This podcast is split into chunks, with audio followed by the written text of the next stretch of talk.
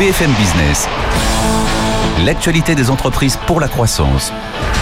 Le défi ETI, présenté par David Delos. Bonjour à toutes et à tous et bienvenue dans Défi ETI. Très heureux de vous retrouver pour cette nouvelle saison de l'émission consacrée à l'actualité des entreprises de taille intermédiaire. Et cette semaine, de projecteur sur les impôts de production, des taxes qui font l'unanimité contre elles, des impôts souvent considérés comme les ennemis numéro un de la productivité. C'est l'un des chevaux de bataille d'Elisabeth Ducotet.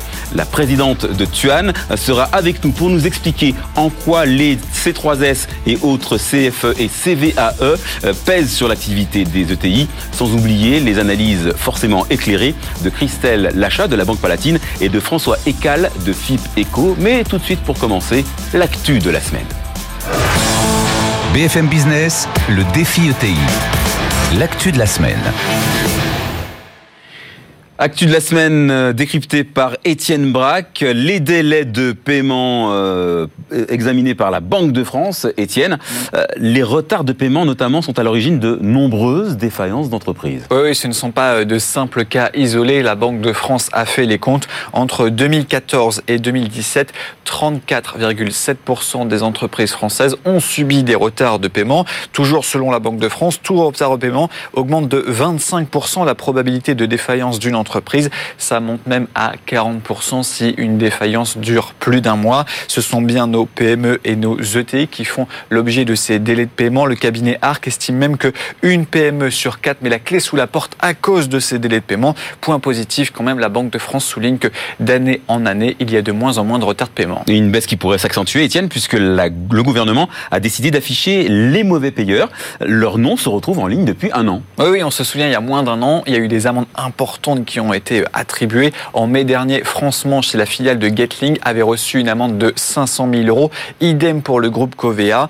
Alors au final, on avait aussi eu des listes de grandes entreprises comme Amazon, Canal+, DHL ou encore euh, RATP qui faisaient partie de ce nine chain. Alors au final, eh bien, ça a permis de euh, réduire un petit peu ces délais de paiement, car quand votre entreprise est affichée sur la place publique, tout de suite, ça vous donne une mauvaise image. Mais en tout cas, ça donne quand même l'image que c'est David contre Goliath, des petites PME, des petites ETI face à des grands groupes. Merci Merci beaucoup euh, Étienne Braque. Les impôts de production, qu'est-ce que c'est et quel impact sur l'activité des ETI euh, C'est le focus de la semaine.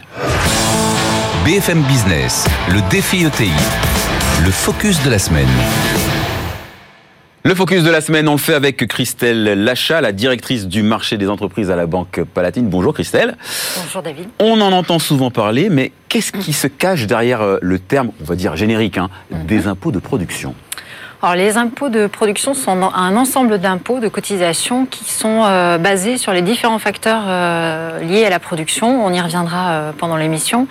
Et il faut savoir que ces impôts-là représentent, ont représenté en 2018 72 milliards d'euros contre, pour un titre de comparaison, 28 milliards d'euros pour l'impôt sur les sociétés.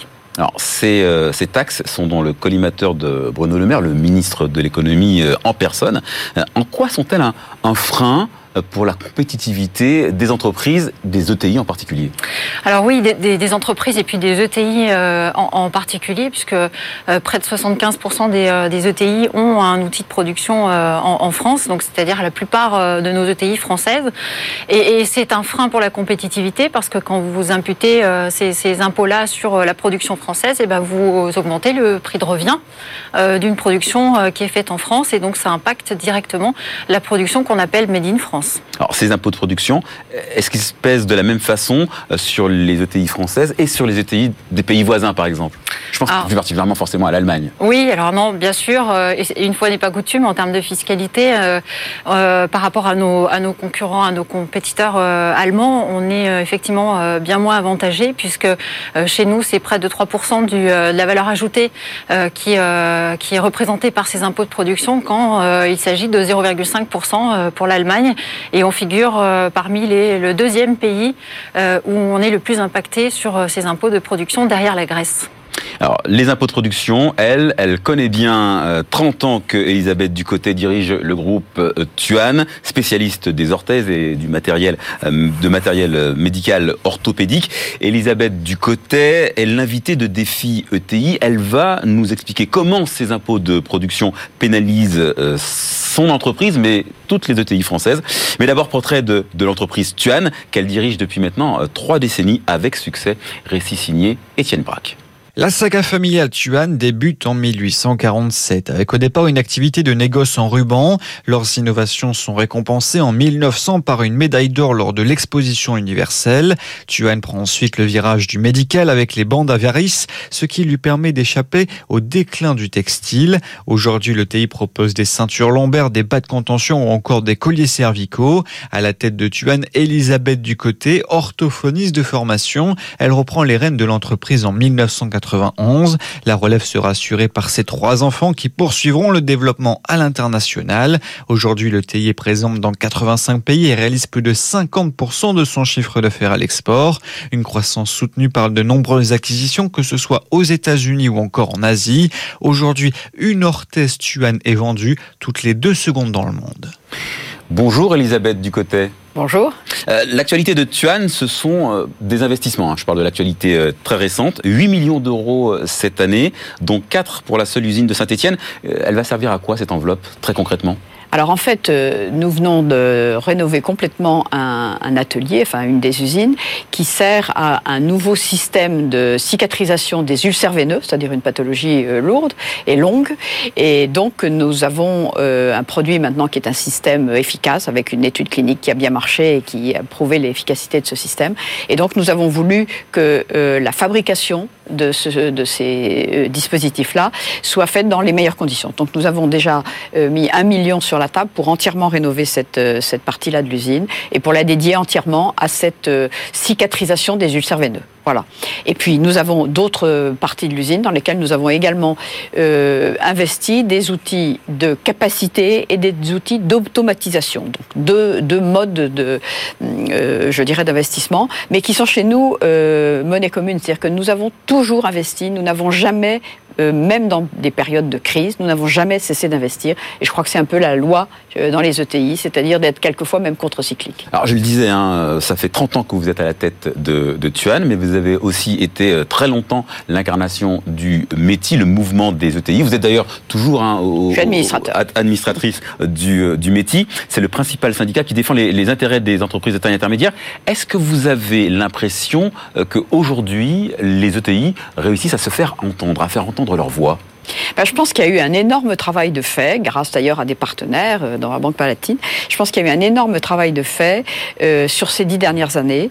Euh, Rappelons-nous que la loi de modernisation de l'économie avait donné la carte en 2008, la, la carte d'identité des ETI, qui avant était complètement sous le radar et n'existait pas, n'avait même pas une terminologie.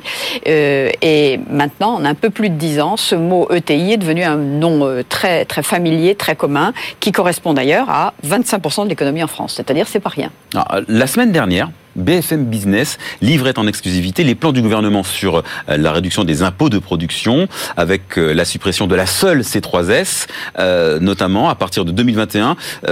3,6 milliards d'euros de taxes devraient donc disparaître. Est-ce que ça correspond à ce que vous réclamez? Ce que nous réclamons, si vous voulez, et ça vient d'être extrêmement bien euh, expliqué, ce que nous réclamons, ce que nous réclamons, c'est de pouvoir travailler dans les mêmes conditions que l'ensemble de nos partenaires européens. C'est-à-dire d'être à même enseigne. Parce que les prix, euh, dans tous les métiers, dans le nôtre en particulier, mais dans tous les métiers, les prix sont des prix mondiaux.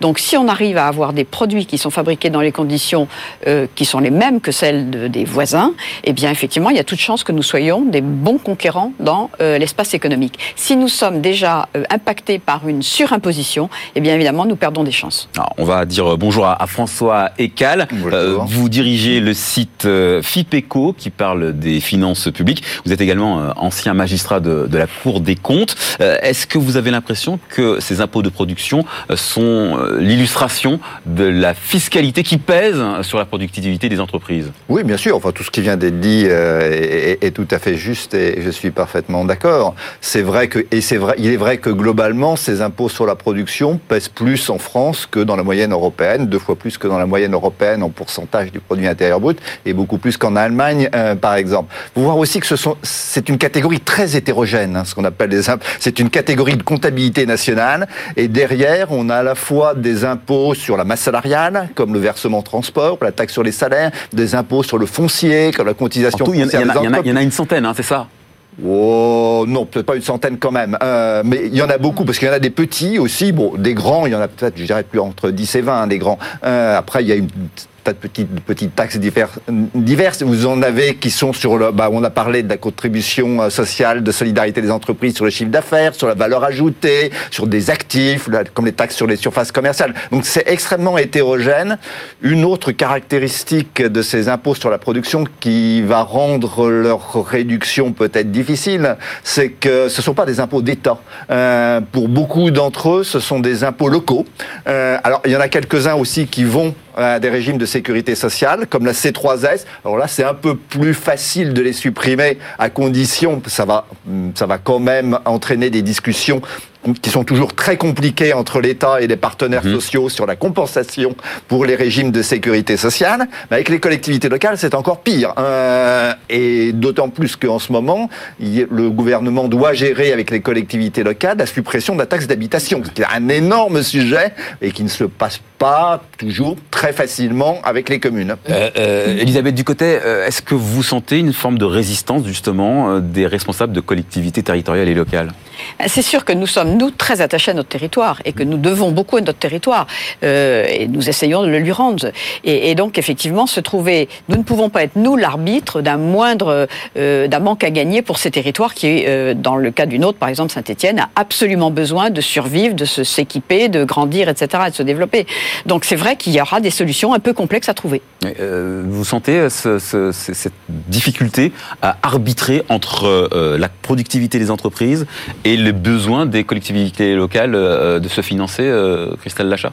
Oui, bien sûr. Euh, c'est une bataille au quotidien, je pense, pour, euh, pour les entreprises et pour les ETI en, particulier. Euh, les ETI sont massivement en région, très peu en, région parisienne. Hein. Plus de 80% des ETI sont en région, donc elles sont forcément très concernées, comme le disait Madame Ducoté, par leur collectivité et par le fait de les soutenir. Mais en même temps, plus vous avez un cycle de production qui est long en France et qui fait intervenir un certain nombre de, de facteurs, et plus vous êtes imposé finalement. Donc c'est un peu euh, c'est un peu une sanction de, produire beaucoup en France euh, aujourd'hui. C'est vrai ça, euh, François Ecal C'est une sanction de produire en France? Une sanction, je ne sais pas. En tout cas, c'est vrai que c'est difficile. C'est vrai mais globalement, la France a le record de l'OCDE en matière de prélèvement obligatoire. Hein. donc, il n'y a pas que les impôts sur la production. Il y a aussi les cotisations sociales patronales qui sont particulièrement élevées en France. C'est globalement tous les impôts et toutes les cotisations sociales qui sont plus élevées. Donc, euh, mais je, ce à quoi il faut quand même faire attention, c'est que quelque part, c'est facile de dire il faut baisser les impôts. Euh, c'est très facile de baisser les impôts. Hein. Il suffit de baisser le taux d'un impôt, supprimer ça, tout le monde est content. Ce qui est beaucoup plus difficile, c'est de réduire les dépenses publiques. Et ce qui risque d'arriver, euh, c'est ce qui s'est déjà passé en France plusieurs fois. Par exemple, euh, au tournant des années 2000, on a beaucoup baissé les impôts, les prélèvements obligatoires, on a vidé la cagnotte, on parlait de cagnotte à l'époque. Et ce qui s'est passé, bah, comme on n'a pas réduit autant les dépenses publiques, on a augmenté le déficit, on a augmenté la dette publique, et trois ans après, ah, le déficit public est trop important, on va réaugmenter les impôts. C'est bizarre. Attention. Votre, ancien, votre ancien euh, corps, la, la, la, Cour des comptes, a, dit ça a justement euh, pointé du doigt euh, le manque d'ambition, je mets d'énormes guillemets, puisque c'est vraiment ce que, ce que pense la Cour des comptes, du gouvernement à, à, limiter les finances publiques. comment est-ce que les entreprises pourraient aider justement le, gouvernement à aller dans le sens ben, d'une baisse des impôts sans trop pénaliser les, collectivités territoriales.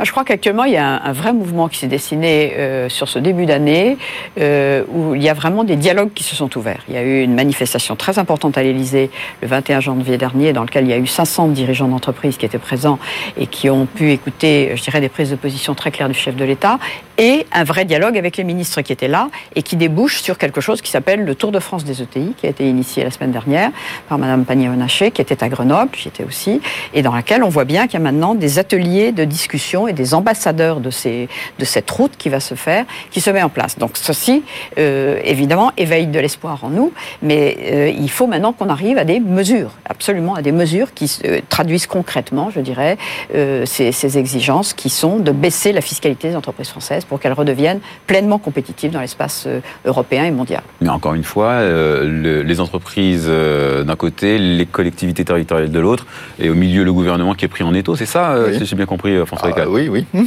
c'est exactement ça. Bah oui, pour ce qui est en tout cas pour la part des impôts de production qui sont des impôts locaux, et, et, c'est quand même la majorité d'entre eux, oui, il va falloir que le gouvernement fasse comme pour la taxe d'habitation, très vraisemblablement, c'est qu'il trouve des, des, compensations. Alors, on peut toujours affecter une partie, encore une partie supplémentaire de TVA aux collectivités locales. Hein. Il y a encore un, grand, beaucoup de TVA à leur affecter. Mais à ce moment-là, ça veut dire aussi qu'on reporte le déficit, enfin le, le problème de financement de ces baisses d'impôts sur l'État, et donc il faut que ce soit les dépenses de l'État qui diminuent. Et ça, pour le moment, euh, ça a l'air un peu compliqué. Euh. Christelle Lachat, euh, quand on est un, banquier, comment est-ce qu'on accompagne les entreprises qui sont confrontées justement à cette fiscalité qui plombe leur productivité? On les accompagne au quotidien euh, sur, euh, euh, sur tous les sujets. Donc la, fiscalité n'est qu'un des items dont il faut tenir compte pour, pour considérer la, situation dans son ensemble. ce qui est vrai, c'est qu'effectivement, cette, cette imposition qui est plus forte que nos, pays, que nos, voisins européens conduit bien souvent certaines entreprises à avoir une rentabilité nette qui est plus faible et donc a des conséquences sur le niveau des fonds propres des des entreprises et des ETI. Et ça, c'est un vrai sujet à long terme pour euh, la qualité et la compétitivité de nos entreprises qui nous, euh, dont il faut tenir compte pour les partenaires financiers euh, sur l'aspect du financement et puis sur l'aspect de l'accompagnement parfois en capital parce que quand on fait de, des investissements très importants, l'accompagnement par de la dette bancaire n'est parfois pas suffisant et il faut trouver d'autres mécanismes de financement. Alors justement, je poser la question à quelqu'un qui a les mains dans le cambouis. vous avez déjà dû renoncer à certains investissements à cause du poids de la fiscalité, euh, Elisabeth Ducoté Absolument. Je veux dire, euh, chaque année, dans une entreprise comme la nôtre, je dirais, nous réinvestissons chaque année la totalité du bénéfice. Chaque fois que ce bénéfice peut être amputé à cause de raisons fiscales, eh bien, c'est un moindre investissement qu'on va faire. Et par exemple, l'expansion à l'international, ça se fait par des acquisitions, des acquisitions euh, dans tel ou tel pays. Et cette acquisition, ça suppose d'avoir à un moment la, possibilité de le faire. Et donc, ça suppose effectivement de, de dégager du résultat qui va être clairement immédiatement orienté sur des acquisitions d'expansion de, internationale. Donc c'est très clair que de la fiscalité et du niveau de notre résultat dépend notre capacité à nous développer. Vous êtes d'accord avec ça, François Ecal Oui, il faut, libérer les entreprises euh, d'un certain poids de fiscalité? Après, il faut aussi des débats. Je, reviens, il y a un problème d'équilibre des finances publiques. Donc, euh, il faut pas, il faut pas non plus, euh, enfin, on, on, peut pas non plus baisser les impôts. Euh, il faut quand même financer des dépenses publiques et certaines de ces dépenses publiques sont quand même utiles. Mhm. Donc, il faut quand même un minimum de fiscalité. Personne ne peut vous dire, aucun économiste ne vous dira euh, quel est le niveau optimal de dépenses publiques et de prélèvements obligatoires. Bon, on peut simplement penser que comme on est euh, au top niveau et que les dépenses publiques françaises sont pas toujours euh, d'une grande efficacité. Il y a de la marge pour baisser à la fois les impôts euh, d'un côté et les dépenses de l'autre. Mais il faut faire baisser les deux simultanément. Et parmi les impôts, il y en a qui sont plus ou moins, je dirais, dommageables que d'autres. À l'intérieur des impôts de production, d'ailleurs, c'est très hétérogène. Euh, les est-ce, qu'il y en a qui, oui, profitent justement à, à l'économie? Ce que vous diront les économistes, il y, a une, il y a une note récente du Conseil d'analyse économique sur les impôts sur la production, c'est qu'il y en a qui paraissent plus dommageables. Par exemple, la fameuse C3S. C'est un impôt sur le chiffre d'affaires. Donc ça veut dire qu'à chaque fois que vous faites une transaction, elle s'ajoute en cascade. Donc elle, elle, pénalise en fait les circuits longs de manière totalement indue par rapport à des entreprises intégrées qui n'ont pas besoin de se revendre, euh, voilà, euh, et, et d'avoir enfin des, transactions euh, plusieurs fois au cours d'une chaîne euh, de valeur. Euh, donc ça, c'est un impôt qui paraît particulièrement mauvais. Donc le gouvernement a raison de vouloir le supprimer en priorité. En revanche, par exemple, les taxes foncières ça peut être des bons impôts locaux, hein, les taxes foncières. Tous les, économistes vous diront que quelque part, prélevées sur la rente foncière. Les taxes foncières, normalement, la valeur du foncier, elle est en partie liée à la valeur des services publics locaux. Donc, c'est pas un mauvais impôt local. Alors, problème en France, c'est que les taxes foncières sont assises sur des valeurs cadastrales qui sont complètement absurdes. Mmh. Voilà. Mais c'est pas un impôt forcément idiot. Donc voilà. Donc il y, y, a des distinctions à faire entre ces impôts sur la production. Ils sont pas tous forcément. Il y a des priorités forcément dommageables et il y a des priorités euh, à dégager. Donc très bien pour la C3S en premier. Alors justement, la, la, disparition de la C3S, elle devrait être amorcée concrètement après la présidentielle de 2022. Mmh. C'est donc une promesse euh, qui n'engage que, ceux, qui n'engage que, que, que, ceux qui, qui, qui l'écoutent. Est-ce que malgré tout, vous avez eu des assurances de ce point de vue-là de la part des pouvoirs publics, Elisabeth Ducoté? Si vous voulez, ce qu'on voit, c'est que l'impôt sur les sociétés baisse tel qu'il a été promis. Il y a un petit décalage dans le temps, mais il baisse tel qu'il a été promis. Donc moi, j'ai pas de raison de penser que ce qui nous est promis aujourd'hui ne sera pas tenu. Mais je réinsiste sur la production parce que derrière la production, il y a l'industrie. Ce pays ne peut pas devenir un pays non industriel. Nous avons besoin de notre industrie dans ce pays. Donc il faut que notre production soit compétitive par rapport aux productions de toutes celles de nos voisins. Et c'est vraiment pour le, moi, moi, mon plaidoyer personnel, c'est plaidoyer pour l'industrie française pour qu'elle puisse être compétitive. Euh, est-ce qu'on peut imaginer que euh, la baisse ou la disparition de ces impôts de production permettrait une euh, réindustrialisation plus rapide des territoires, Christelle Lachat? Oui, alors effectivement, ça peut être aussi un des axes de réflexion, parce qu'on parlait effectivement de l'équilibre avec les dépenses publiques, c'est un point important, mais il y a aussi le fait de pouvoir amener des, revenus, des revenus supplémentaires euh, pour l'État et pour la France d'une manière générale. Et si on baissait euh, ces impôts de production, ça inciterait euh, naturellement ça serait une des mesures, peut-être pas la seule, mais une des mesures pour inciter la relocalisation euh, de certaines industries en France. Et on le voit aujourd'hui avec tous les sujets macroéconomiques, euh, euh, sociétaux, santé du, moment, que de produire localement, pour plein de raisons, développement durable aussi, eh bien, ce sont des avantages pour un pays. Justement, vous parlez de développement durable. le gouvernement se propose de baisser des impôts pour 15 milliards d'euros à terme, contre des investissements liés à la transition énergétique de 15 milliards. Est-ce qu'on n'est pas sur un marché de dupes, sur une opération blanche, euh, euh, François Ecal ah, moi, je me méfie beaucoup des euh, trocs de ce genre, dans lequel d'un côté l'État dit je vais baisser les impôts et de l'autre côté le Medef ou d'autres organisations disent on va embaucher, on va faire de l'investissement le MEDEF n'a aucun pouvoir sur les entreprises. Le MEDEF, si le MEDEF s'engage, que ce soit à créer des emplois ou à faire des investissements, quels qu'ils soient, pour la transition énergétique, ça ne veut absolument pas dire que les entreprises le feront. Elles le feront si elles ont intérêt à le faire. Point. C'est pas parce que le MEDEF le dit qu'elles le feront. Donc, euh, c'est très bien en termes de communication, mais euh, moi, ça me laisse très sceptique. Alors, ça ne veut pas dire que les entreprises ne feront pas ces investissements. Elles feront ces investissements si elles ont intérêt à faire ces investissements.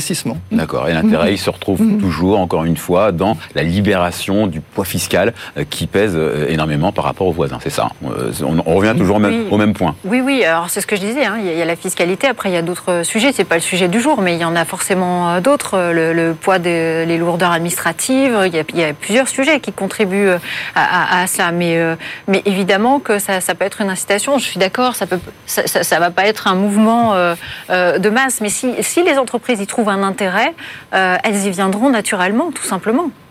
Vous êtes d'accord avec ça? Oui, bien sûr, et on le voit d'ailleurs. On voit bien, et ce que vous dites sur l'emploi est très important. Je dirais, nous, les entrepreneurs, nous aimons embaucher. Nous avons envie d'embaucher, c'est ce que nous faisons.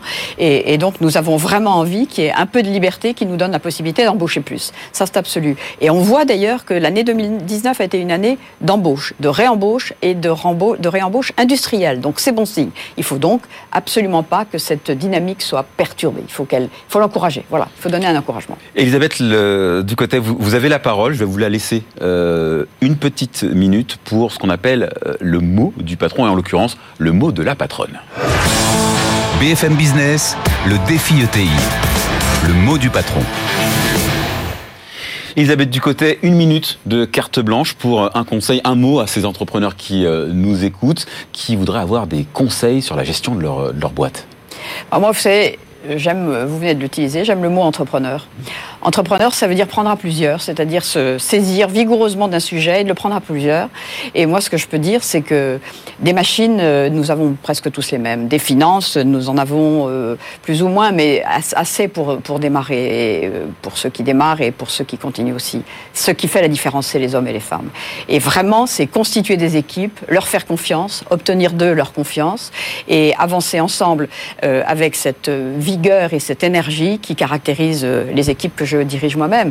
Et moi, je, vraiment, je fais un grand salut positif à mes équipes parce que c'est grâce à eux qu'on est là où nous sommes. Donc, le trésor d'une entreprise, c'est ces hommes et ces femmes. Ces hommes et ces femmes. Merci beaucoup Elisabeth Ducotet, euh, présidente du groupe Tuan. Merci encore à Christelle Lachat de la Banque Palatine. Merci à vous aussi François Ecal du site FIP Eco.